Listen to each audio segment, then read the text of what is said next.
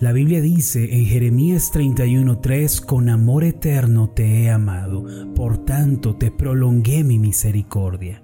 En esta vida muchas cosas son inciertas y todo cambia. Sin embargo, hay una verdad a la que podemos aferrarnos para salir adelante.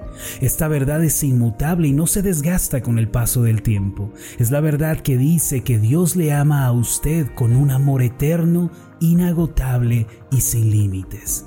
Por lo tanto, usted tiene la misericordia de Dios en su vida el día de hoy para ayudarle en todas las cosas. No importando en dónde se encuentre ni la situación que esté viviendo, si recibe el amor de Dios, su vida puede ser transformada y su problema puede ser resuelto. Entonces, abra su vida el día de hoy para recibir el eterno e inagotable amor de Dios que cambia la vida.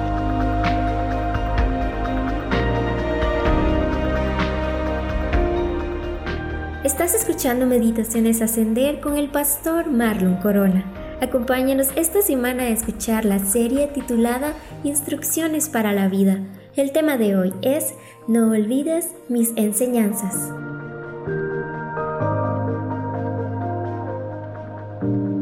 Muchas personas dicen que no hay una forma correcta de vivir la vida. Afirman que no hay un manual que nos pueda ayudar a entender la existencia y que no hay un conjunto de instrucciones que nos indiquen cómo debemos vivir.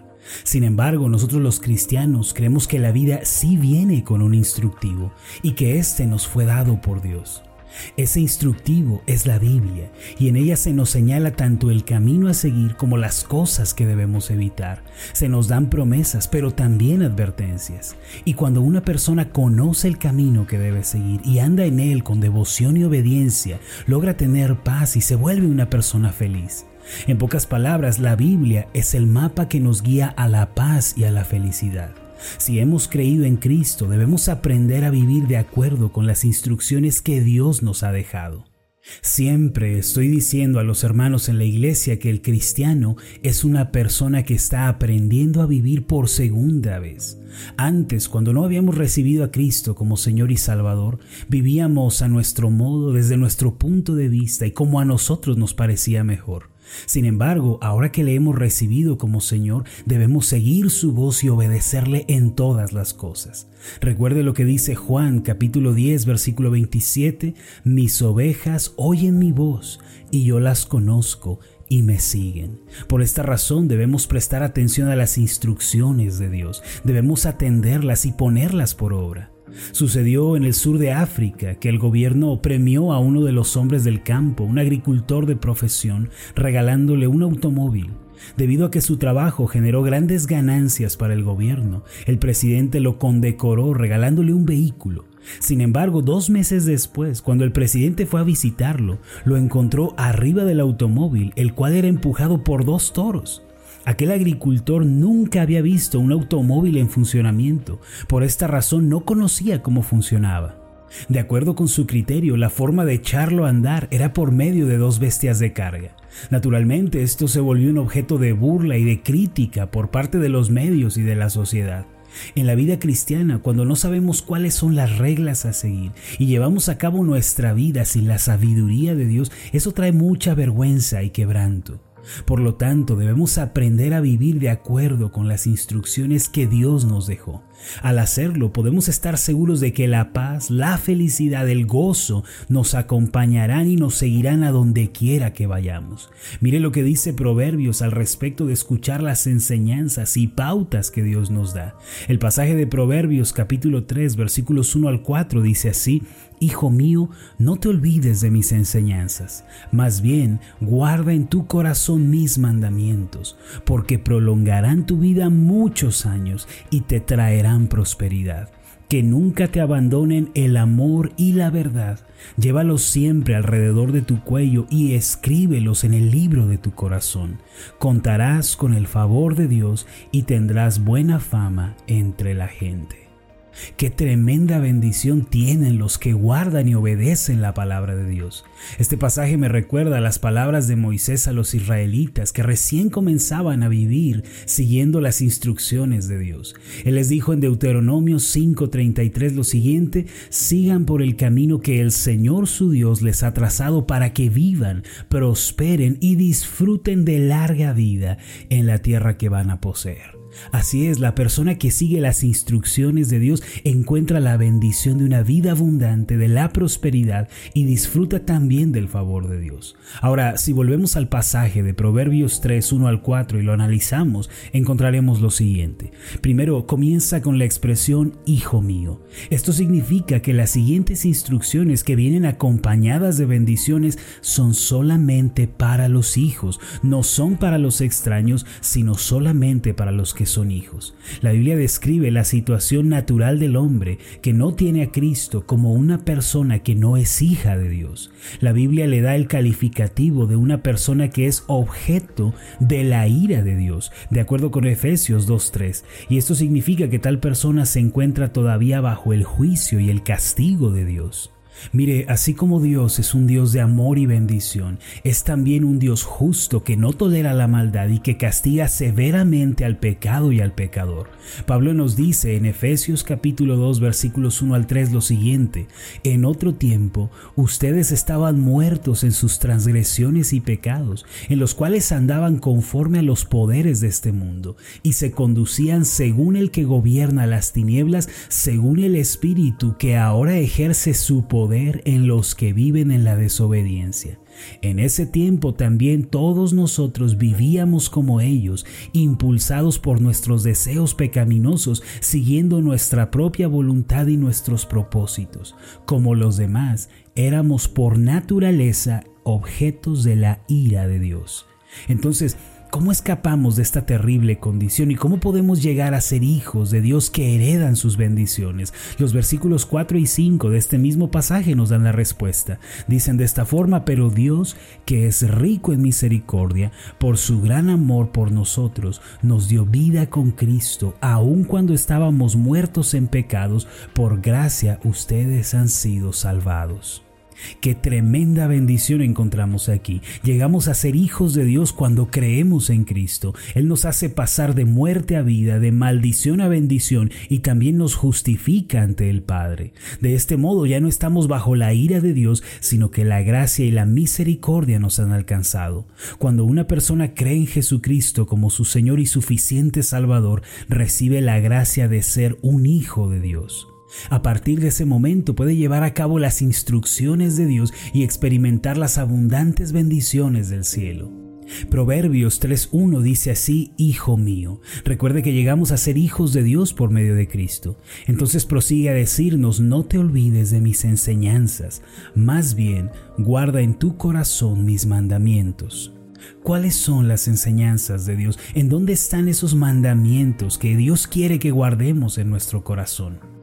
La respuesta es la Biblia. En este libro están contenidos los pensamientos de Dios y los deseos de Dios para su pueblo. En la Biblia encontramos el parámetro de vida que Dios quiere que llevemos. Para conocer las instrucciones de Dios, primero debemos apartar tiempo para leer la Biblia. Aunque podemos leerla por partes, yo recomiendo que los que todavía no la han leído comiencen desde el principio hasta el final, de Génesis a Apocalipsis. Puede tomarnos en promedio todo un año el terminar de leer la Biblia, pero al final conoceremos la historia y el plan de Dios. Nos daremos cuenta también de sus mandamientos e instrucciones y entonces sabremos distinguir entre lo que agrada a Dios y lo que le desagrada. ¿Qué sucede cuando atesoramos las enseñanzas de Dios y las guardamos en nuestro corazón? Proverbios 3.2 responde, porque prolongarán tu vida muchos años y te traerán prosperidad. Una vida prolongada se refiere a una vida plena y feliz. Imagínese vivir 120 años, pero vivirlos amargado, enojado con la vida, con otros, con culpas y con temores en nuestro corazón. Eso no sería el concepto de una vida prolongada que Dios quiere que vivamos. Por el contrario, una vida como la que Dios ofrece es una vida de paz, de abundancia, de gozo, de esperanza. Además, la prosperidad que menciona este versículo no se refiere únicamente a lo que muchos piensan de hacerse rico y famoso. La prosperidad aquí descrita es la del alma, es la riqueza inagotable de la paz y el reposo de Dios, es vencer los temores y vivir confiadamente. Además, el versículo 4 nos dice que nunca te abandonen el amor y la verdad. Llévalos siempre alrededor de tu cuello y escríbelos en el libro de tu corazón. Dos cosas deben venir con nosotros a donde quiera que vayamos, el amor y la verdad deben ser lo que nos distingue. No solo debemos ser amorosos, sino que debemos ser verdaderos. Y no solo debemos vivir en la verdad, sino que debemos ser amorosos. Un pastor dijo que la verdad sin amor es una piedra que lastima, pero el amor sin verdad es una vanidad que también hiere. Por eso debemos ser personas que aman y que viven la verdad. Dios mismo es así. Dios no solo nos ama, sino que también nos corrige con su verdad. Desde luego nos gustan las promesas y los versículos de amor que están en la Biblia, pero también tenemos que deleitarnos en las reprensiones cuando somos confrontados con nuestra realidad y con nuestro pecado y cuando somos disciplinados. No podemos quedarnos solo con uno de estos dos, necesitamos ambos, el amor y la verdad. Finalmente, el pasaje dice que al vivir de este modo contarás con el favor de Dios y tendrás buena fama entre la gente. Esto dice el versículo 4. El favor de Dios es su ayuda y socorro en todas las cosas. Es recibir su gracia en nuestras familias, nuestros trabajos y nuestras actividades del diario vivir. Además, la gente tendrá una buena opinión de nosotros, seremos amados, estimados, valorados por las personas que nos rodean. Mis amados, Dios nos ha dado instrucciones para la vida y yo quiero invitarlos durante esta semana que viene para que juntos meditemos en ellas y las llevemos a la práctica. Al hacerlo, podemos estar seguros, como lo dice la palabra, que tendremos una vida abundante, llena de paz, gozaremos del favor de Dios y una buena opinión de parte de la gente. Permítame hacer una oración por usted. Amado Dios y Padre Celestial, ahora que hemos creído en tu Hijo Jesucristo, tu palabra nos dice que hemos venido a ser tus hijos y como tales debemos aprender a vivir la vida que tú trazaste para nosotros. Señor, abre nuestro corazón a las enseñanzas de la Biblia, que la tomemos como el mapa que nos guía en esta tierra. Señor, que tu palabra sea nuestro instructivo y que la obedezcamos con suma devoción y amor. Enséñanos a vivir siguiendo tu palabra, pues tenemos la certeza de que al hacerlo vamos a experimentar ricas y abundantes bendiciones celestiales. Padre Celestial, te pido por la vida de cada uno de mis hermanos y hermanas. Danos corazones para obedecer tu palabra, para atender tus instrucciones, para ponerlas por obra. Que por medio de Jesucristo podamos vivir también la vida que a ti te agrada. En el nombre de Jesús. Amén y amén. Antes de finalizar, lo invito a que haga la siguiente declaración conmigo. Repita después de mí, seguiré las instrucciones de Dios y experimentaré su abundante bendición. Amén.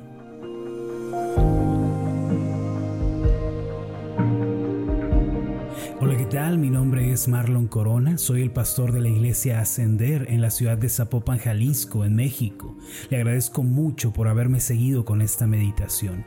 Mi oración siempre es que usted sea prosperado en todas las cosas y goce de una buena salud, así como prospera en su alma. Lo invito a que ore por las meditaciones Ascender y le pregunte a Dios cómo puede usted ser de bendición para este ministerio. Las meditaciones Ascender son impulsadas y apoyadas por nuestros oyentes. Un fuerte abrazo de mi parte. Que Dios le bendiga. Hasta la próxima.